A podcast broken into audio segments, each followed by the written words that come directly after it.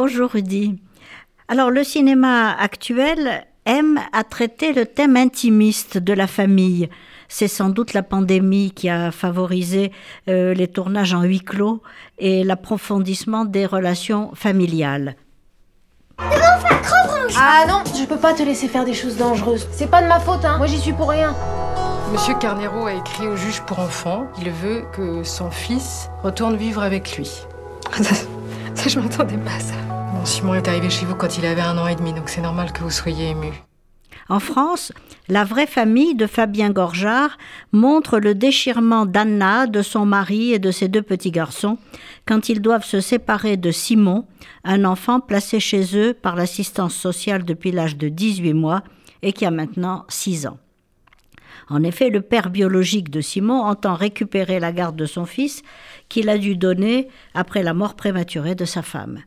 Dans ce film sensible et poignant, on partage le désespoir d'Anna, magnifiquement interprété par Mélanie Thierry, mais aussi les sentiments du vrai père auquel Félix Moiti donne une vraie personnalité.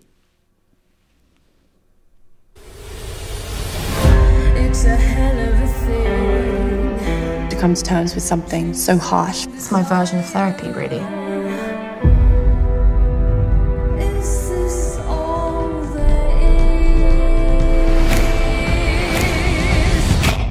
I don't want to show life as it plays out. I want to show life as I imagine it. En Grande-Bretagne, le film qui m'a vraiment impressionné, c'est The Souvenir de Joanna Hogg, qui révèle une grande comédienne, Honor Byrne Swinton, la propre fille de Tilda Swinton, qui joue d'ailleurs le rôle de la mère de Julie, protagoniste de ce film en deux parties. C'est une belle jeune femme qui fait des études de cinéma et cherche à réaliser son film de fin d'année. Mais si elle est très investie dans ce projet, elle doit aussi assumer le fait que l'homme avec qui elle vit et dont elle est très amoureuse est héroïnomane. La première partie est une véritable descente aux enfers.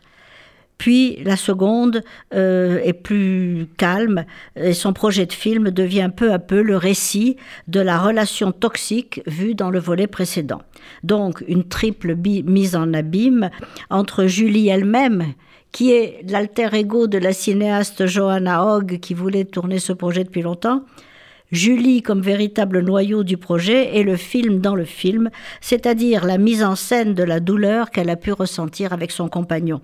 Ce jeu d'auto-réflexion cinématographique donne aux deux films, puisqu'il y en a deux, hein, de deux heures chacun, une grande profondeur.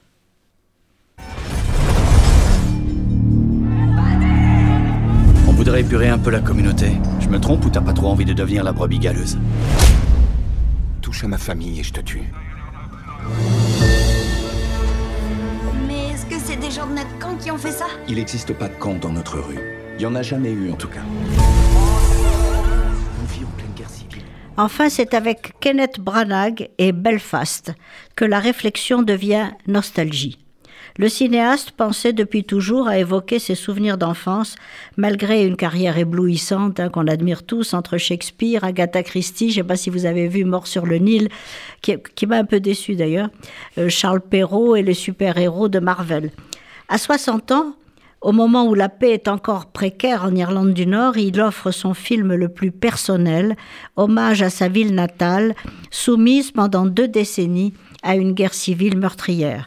En 1969, moment des pires tensions entre catholiques et protestants, Belfast relate en noir et blanc par les yeux de Buddy, âgé de 9 ans comme Branagh à l'époque, le conflit au centre duquel se trouve sa famille, ouvrière, protestante, dans un quartier catholique. Le père, qui travaille en Grande-Bretagne, voudrait y entraîner les siens, mais ils sont tous très attachés à leur cité. Le couple des grands-parents, dépeint avec beaucoup d'affection, incarne cet enracinement. La mère, belle femme forte, refuse aussi de quitter sa ville natale.